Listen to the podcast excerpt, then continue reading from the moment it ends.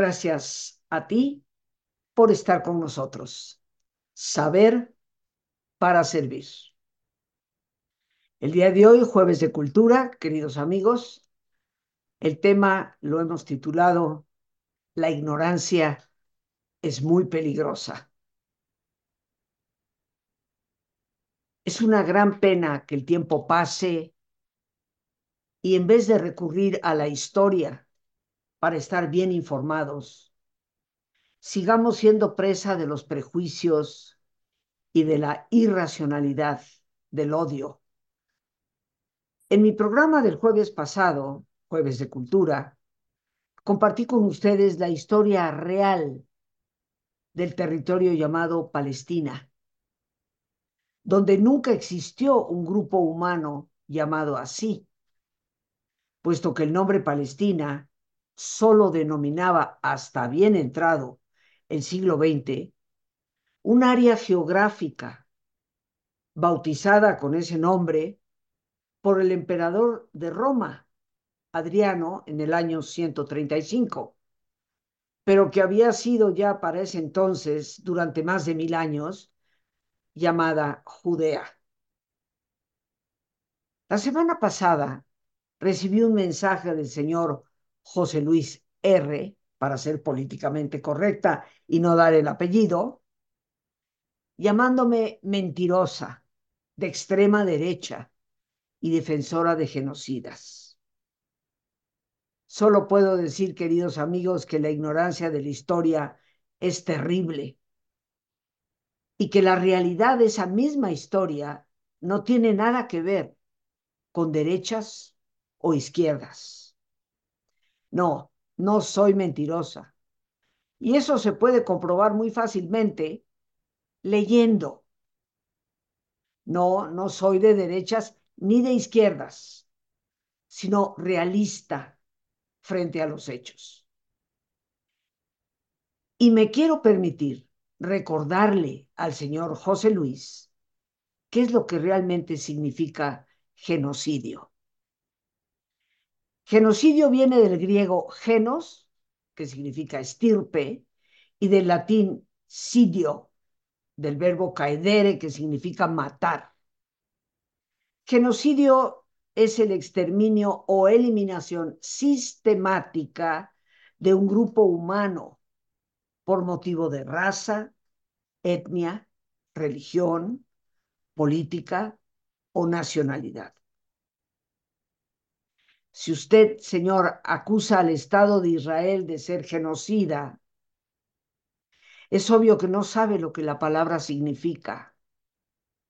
Porque entonces, ¿cómo se explica usted que casi dos millones de árabes musulmanes sean ciudadanos israelitas gozando de plenos derechos, accediendo a todo tipo de profesiones, prestando servicio en el ejército de Israel y llegando inclusive a ocupar puesto de jueces en la Suprema Corte de ese país.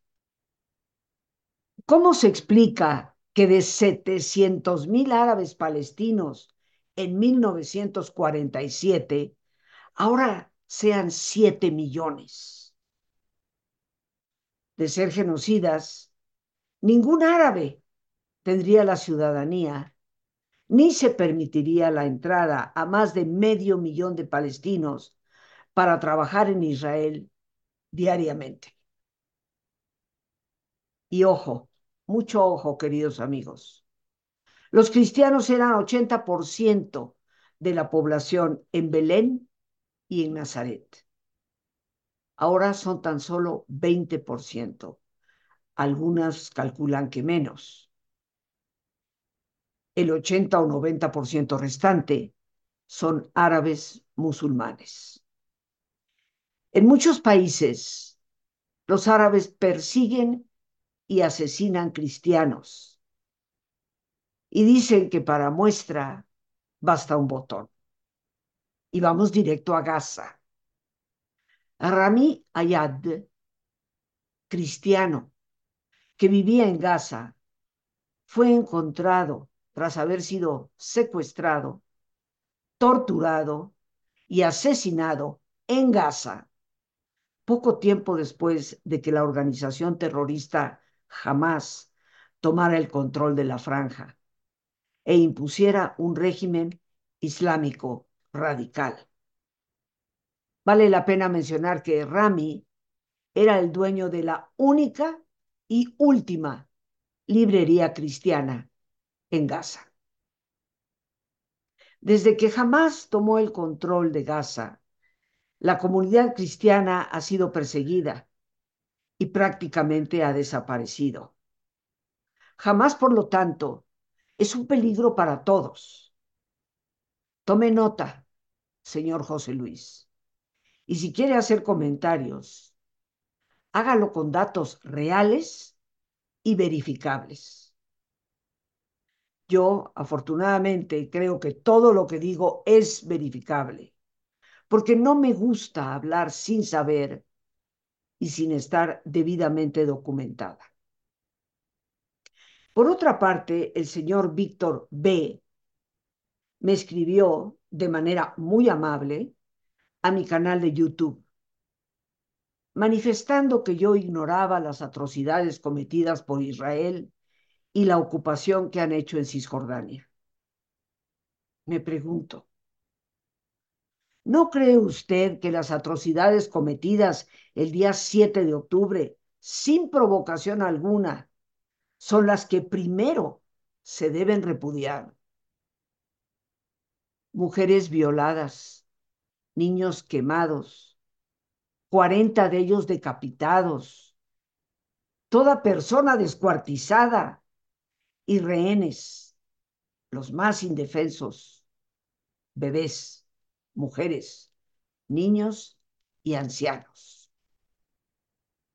adicionando a esto la jactancia y la soberbia con la que estos terroristas llamaban a sus familiares para ufanarse del crimen cometido y ser felicitados por ello.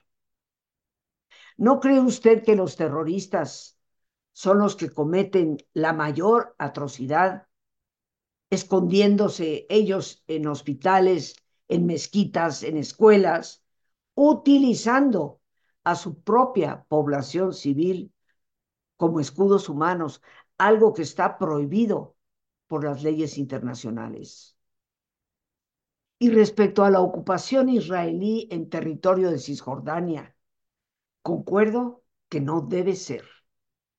Pero ¿está usted enterado de que la disposición del Estado de Israel es devolver todos esos espacios en cuanto se firme la paz y el gobierno palestino reconozca la existencia de Israel como Estado libre y soberano. Pero hablemos de historia y de datos duros. Al terminar la Primera Guerra Mundial, en el territorio perdido por el Imperio Otomano, los aliados decidieron crear una serie de nuevos estados y conservar el nombre de Palestina para crear un lugar que fuera hogar para el pueblo judío. Esto se estableció en la conferencia de San Remo en 1920 y se le constituyó como tratado de ley internacional por la Liga de las Naciones en 1922 los británicos tomaron el 70% de esa tierra y crearon lo que se llamó Transjordania, o lo que hoy conocemos como Jordania. Y a los judíos se les dio el derecho de establecerse en lo que es Israel, Cisjordania y Gaza. Ese tratado fue ratificado por las Naciones Unidas en 1945 y por la Convención de Viena sobre los tratados de ley en 1969, incluyendo Judea, Samaria, Cisjordania y Gaza. Entre 1922 y 1948, cuando se referían a palestinos en foros internacionales se estaban refiriendo a los judíos. el Estado árabe fue regido por Jordania. Las Naciones Unidas declaran con la resolución 181 en noviembre de 1947 la creación de dos estados, Israel y Palestina árabe. Israel acepta el pequeñísimo territorio que se le asigna y declara su constitución como Estado democrático en mayo de 1948. Inmediatamente se desata la guerra entre árabes y judíos, siendo Israel atacado por todas las naciones árabes que lo rodean. El Estado de Israel fue obligado a defenderse para conservar su independencia y evitar ser aniquilados. Hoy en día se habla de refugiados de manera muy frecuente. Casi siempre se refieren a palestinos que reciben millones de millones por parte de las Naciones Unidas y de varios gobiernos. Pero debemos recordar que también han existido refugiados judíos. Todos los países árabes del Medio Oriente y de África, al declararse el Estado de Israel, los expulsó a todos los judíos que allí habitaban. Aproximadamente 700 mil judíos tuvieron que emigrar al único país que los recibió, Israel. Una emigración realizada entre 1948 y 1950, para lo cual no recibieron ni un solo centavo. E Israel, que tan solo tenía 800 mil habitantes, tuvo que incorporar y duplicar prácticamente su población con sus propios recursos. Vale la pena mencionar que ninguno de los países árabes quiso recibir a los árabes palestinos que habían decidido salir del territorio que se había asignado a Israel. ¿Por qué no los recibieron? porque no querían reconocer al Estado de Israel. Y como en su enfermiza determinación ellos declararon que los judíos serían eliminados, pues los árabes palestinos solo tenían que esperar a que ese día llegara. Desde 1967, los países árabes tienen bien claro que eso no va a suceder. Aunque jamás ya ha declarado abiertamente que volverá a hacer nuevas atrocidades como las que hizo el 7 de octubre. Razón más que obvia del por qué Israel debe terminar con ese terrorismo que continuamente les lanza misiles y explota bombas en mercados y autobuses donde solo hay civiles. Es un terrorismo que de no detenerse, queridos amigos y amigas, nos amenaza absolutamente a todos.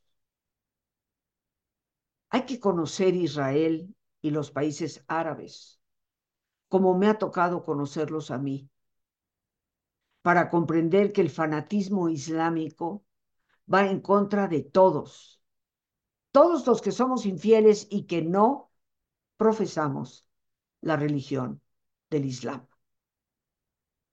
En 1964 se conformó la Organización para la Liberación de Palestina, deseando eliminar a Israel como condición fundamental de su constitución. Cuando los palestinos dicen que quieren su propio Estado, aunque se han rehusado a establecerlo, lo que en realidad desean es que Israel desaparezca y que solo exista una Palestina árabe. From the river to the sea, que significa del río hasta el mar. Y eso es lo que gritan por doquier en todas las demostraciones que están a favor, ridículamente, de Hamas. Pero si tan solo observas un mapa, lo que eso significa es la desaparición de Israel. Negarse a reconocer la existencia de Israel como Estado libre y soberano es la razón por la cual los árabes palestinos se han negado una y otra vez a constituirse como nación.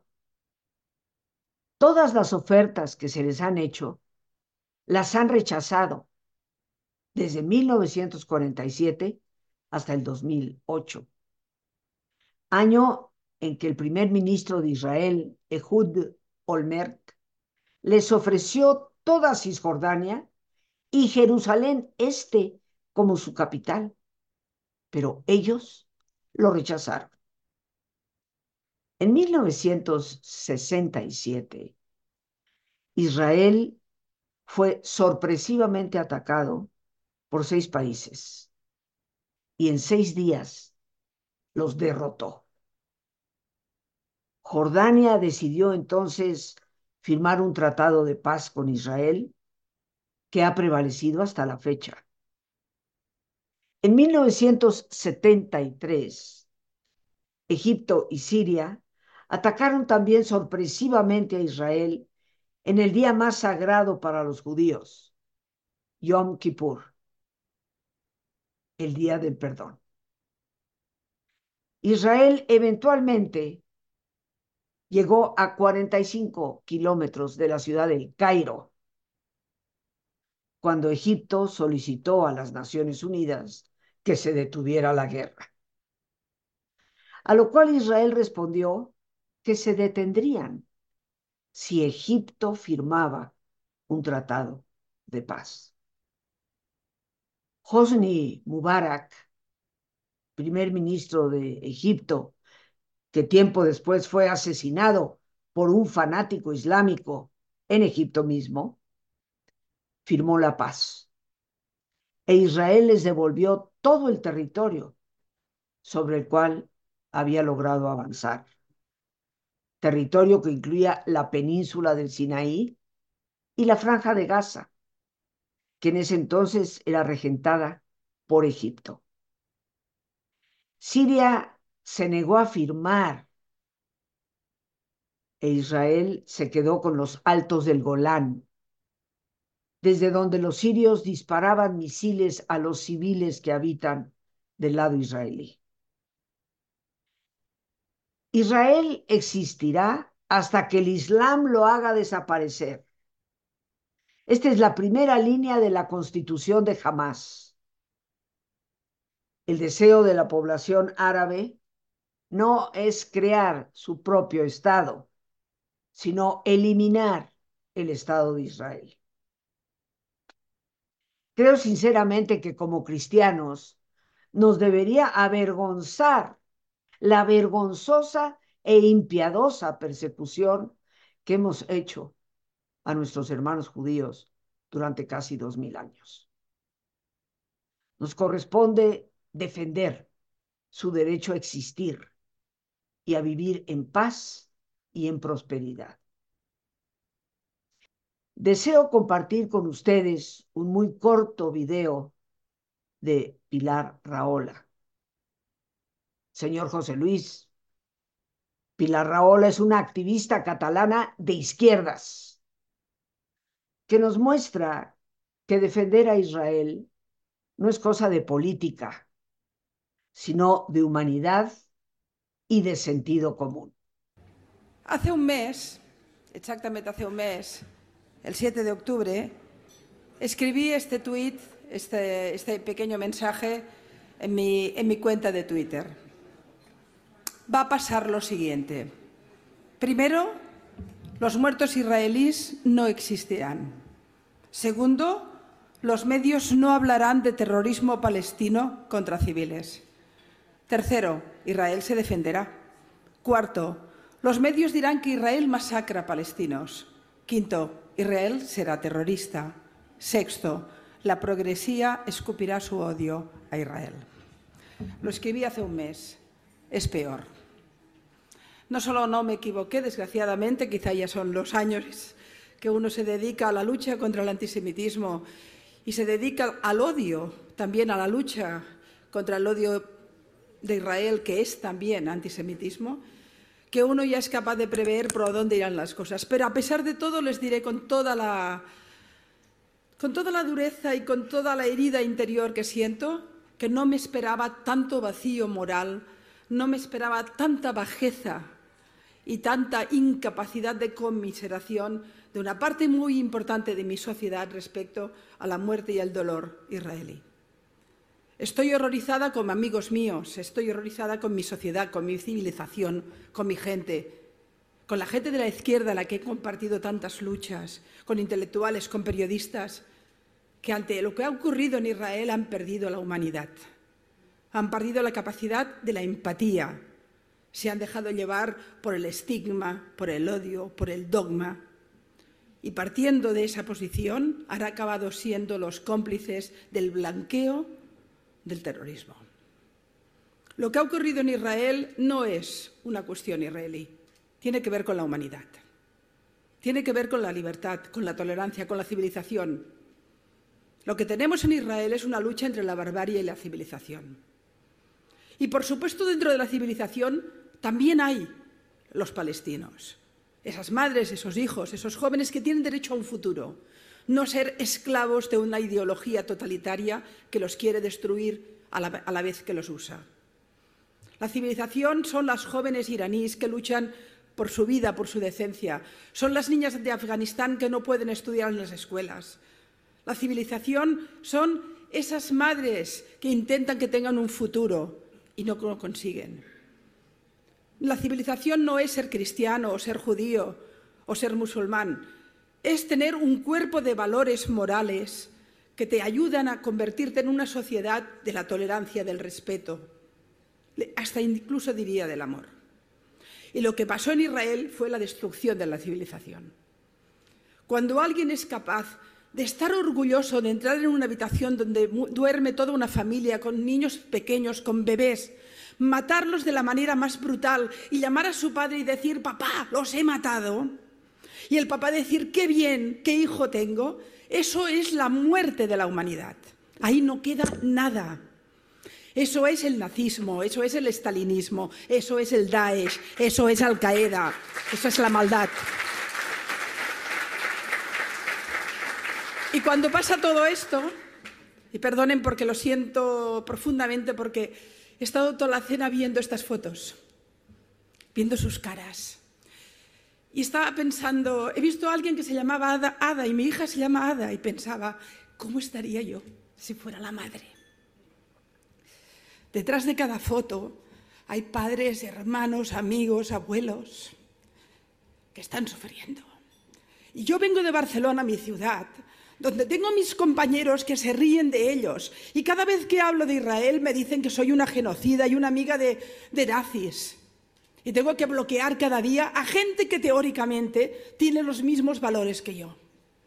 Pero los perdieron en algún lugar oscuro y no los encuentro. Y cuando veo que en una universidad como Harvard, donde se está preparando la gente más importante de la dirección americana, también ahí se perdieron los valores, no entiendo el mundo en el que estoy y me siento profundamente preocupada.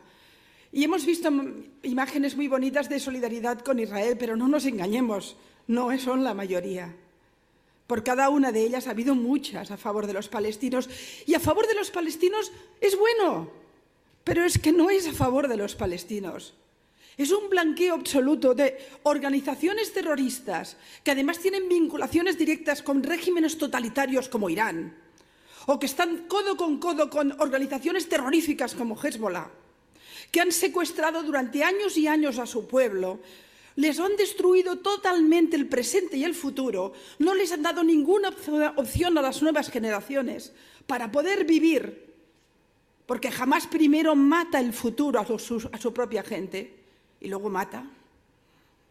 Y, y todo eso parece que no importe, parece que no importe. Los muertos israelíes no existen Israel no puede movilizar un tanque porque de golpe se convierte en el peor de los mundos y en el peor de los estados. ¿Y por qué? Claro que eso es antisemitismo. Se lo decía el otro día a un amigo mío muy de izquierdas que me decía barbaridades. ¿Dónde estabas tú cuando morían en Siria? ¿Assad? ¿Ese era un régimen hermanito de la caridad? ¿Dónde estabas tú cuando veías a miles y miles de iraníes luchando por tener un poquito de libertad, por poderse sacar un velo? Más de mil muertos. ¿Dónde estaban las manifestaciones? ¿Dónde estuviste tú cuando masacraban a los yemenitas? Miles y miles y miles de muertos que no hemos visto en, las televisiones, ni en las portadas de los periódicos, ni en las manifestaciones de Harvard o de nuestras ciudades. ¿Dónde estaban? Pero a la que Israel mueve un tanque para defender a su gente, se convierte en el peor de los estados, en el peor del mundo. No nos engañemos, es que Israel no tiene derecho a defenderse. Es que no nos engañemos, es que Israel no tiene derecho a existir. Y ahí está la verdad. Eso es antisemitismo. Es que eres, eres sionista. No, yo no soy sionista, yo no soy judía. No, pero sí que estoy a favor de que un pueblo que fue masacrado, soy europea, formo parte de la culpa. Matamos a tres cuartas partes de la población judía del mundo, de, Europa. Tres cuartas partes. Creamos una industria de exterminio. Y a ese pueblo le decimos que no tiene derecho a tener el derecho internacional para defender a su gente. ¿Quién es capaz de decirle a un judío que no se va a repetir eso? ¿Qué estamos viendo ahora? ¿Eh? No solo, evidentemente, eh, estamos en una situación diferente a los años 30 en Alemania, pero ¿viven seguros los judíos en Francia? ¿Empiezan a vivir seguros en mi país? ¿Empiezan a vivir seguros en Alemania? ¿En Estados Unidos? Y todo judío tiene en la piel de la memoria grabada la posibilidad de que algún día lo maten por ser judío. Yo vivo en un mundo y en una sociedad y tengo unos amigos que han ido a la universidad y han leído libros y que además igual creen en su Dios, o no, es igual, pero que tienen valores éticos y los pierden todos cuando hablan de este conflicto. El odio a Israel es puro porque siempre fue puro el odio a los judíos. Pues queridos amigos, es ese odio el que debidamente y comprometidamente tenemos que combatir. Los árabes reclaman matando la ciudad de Jerusalén, fundada por un judío, el rey David, mil años antes de Cristo. ¿Saben ustedes que Jerusalén no aparece mencionada ni una sola vez en el Corán y casi 700 veces en la Biblia? ¿Saben ustedes que los musulmanes rezan mirando hacia la Meca y los judíos mirando hacia Jerusalén desde tiempos inmemoriales? ¿Saben ustedes lo que dice el Corán?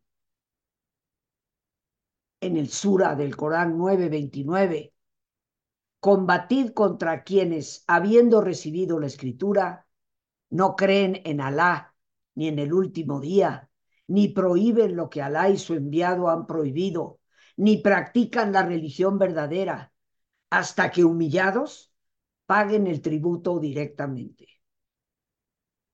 Y del Sura 4, 101, los infieles son para vosotros un enemigo declarado. Todos, la inmensa mayoría, el 99.99% de quienes estamos en este programa somos infieles, puesto que no somos islámicos. La señorita Inés SG también me escribió a YouTube la semana pasada para preguntarme por qué no hablaba de lo que han hecho los palestinos. Y quiero responder recomendando a todos lo que ella misma me menciona les recomiendo leer el libro Hijo de Jamás de Mossab Youssef, un joven palestino, musulmán, hijo de uno de los fundadores de Hamas, que fue testigo de las torturas que jamás practicaba contra aquellos que sospechaba podían ir en su contra. Torturas indecibles. Sin embargo, fue preparado desde pequeño para el odio, para matar judíos. Y en uno de tantos intentos fue atrapado por el ejército judío y encarcelado. Para darse cuenta que ahí no estaban torturando a nadie, que le dieron atención médica y le dieron de comer. Se empezó a preguntar sobre las diferencias y eventualmente decidió trabajar para el gobierno israelí. Hace ya un tiempo se convirtió al cristianismo y tuvo que salir de la zona por las amenazas que recibió, viviendo ahora en América. Si leemos ese libro, Hijo de Jamás, podremos ver las atrocidades que en nombre del pueblo palestino han cometido los terroristas. Algunos se preguntarán por qué un programa de desarrollo humano toca estos temas. Bueno, primero, porque los jueves son de cultura y la historia es indispensable para la cultura. Y segundo, porque hay momentos en que se debe tomar postura y no permanecer callados ante el horror, la discriminación y la injusticia. Todos, queridos amigos y amigas, estamos en la mira de los fanáticos. Pido a Dios que le ayude a Israel a detenerlos. Conocí Israel en el año 1961. He sido testigo en vivo de las agresiones que han sufrido y del dolor que han padecido. He trabajado en ese país en cuatro diferentes ocasiones, desde 1983 hasta mayo de este 2023. Y puedo decirles qué gustosa daría mi vida por defenderlos. Pero más allá de los sentimientos personales, la historia es la historia. Pongamos un alto al antisemitismo y a la ignorancia, porque es muy, pero muy peligrosa. Y en esta parte final, nuestro ejercicio de relajación. Aspiramos a la paz, pensemos en ella, pidamos por ella. Como siempre, les pido ponernos cómodos y si te es posible hacer el alto completo y total, qué mejor que cerrar tus ojos. Y en una posición cómoda, con tus ojos cerrados, toma conciencia de tu respiración del entrar y el salir del aire en tu cuerpo. Imagina cómo al inhalar, así como llevas oxígeno a tus células, inhalas también serenidad para tu mente. Al exhalar, así como tu cuerpo se libera de toxinas, imagina cómo en ese aire que sale, también te liberas de todas las presiones y todas las tensiones. Respira profundamente.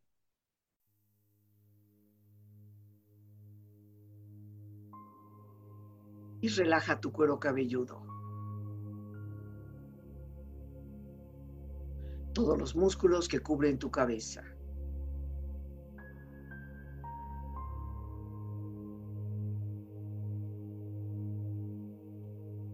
Relaja tu frente. Siente la piel, la vibración de la piel que cubre tu frente.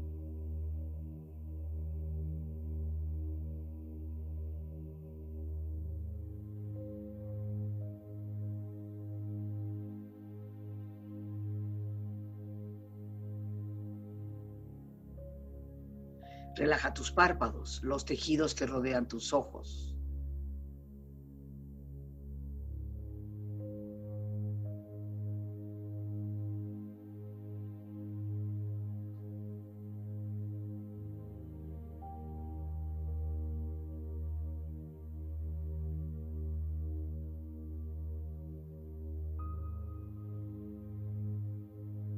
Relaja tus mejillas, toda la piel, todos los músculos que cubren tu cara.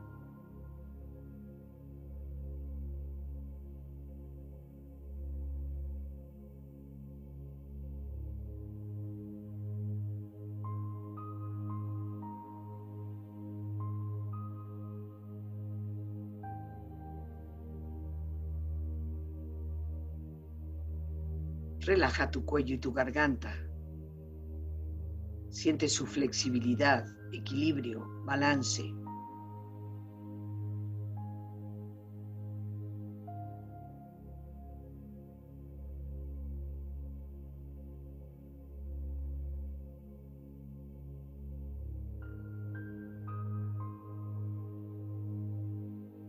Relaja tus hombros, brazos y manos así como tu espalda siente una agradable sensación que relaja todos los músculos en estas partes de tu cuerpo.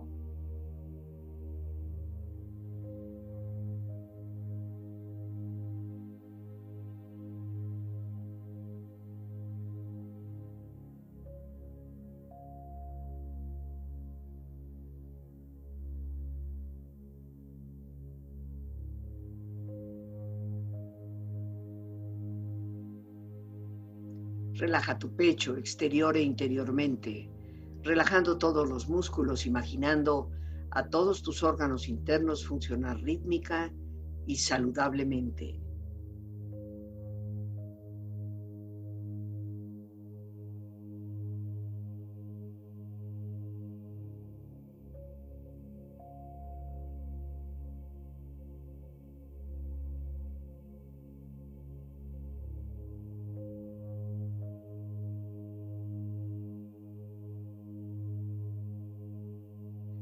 Tu abdomen, exterior e interiormente, relajando todos los músculos, imaginando a todos tus órganos internos funcionar rítmica y saludablemente.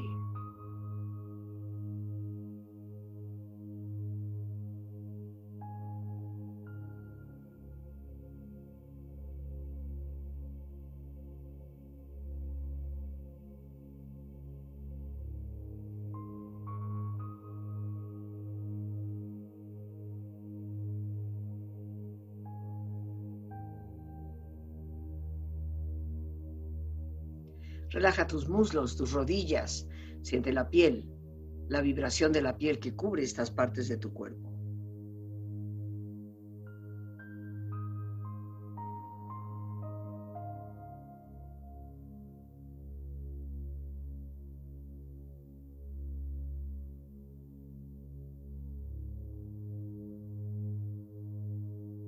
Relaja tus pantorrillas y tus pies.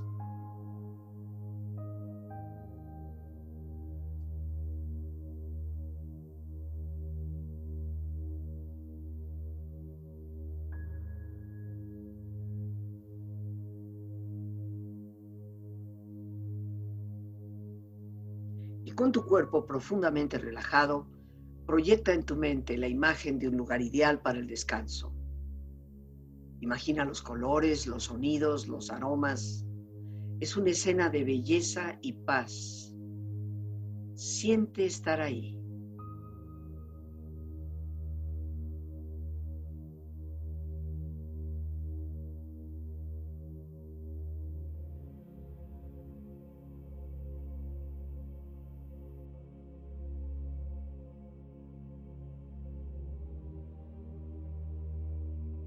Sin memoria, el ser humano entra en una soledad de silencio e indiferencia.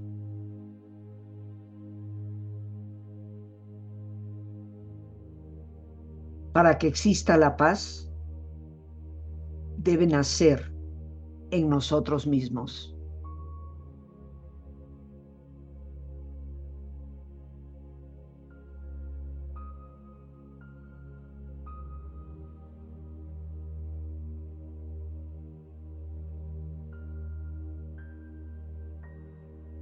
Primero vinieron por los socialistas y guardé silencio porque no era socialista. Luego vinieron por los sindicalistas y no hablé porque no era sindicalista. Luego vinieron por los judíos y no dije nada porque no era judío. Luego vinieron por mí y para entonces ya no quedaba nadie que hablara en mi nombre.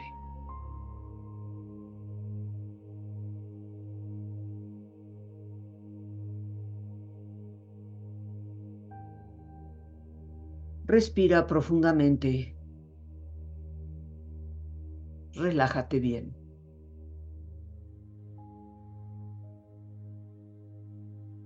Y con esta experiencia empieza lentamente a estirarte, brazos, manos, piernas y pies, moviendo tu cuello, bostezando si lo deseas, haciendo que tu cuerpo retome su nivel de actividad habitual, hasta muy lentamente abrir tus ojos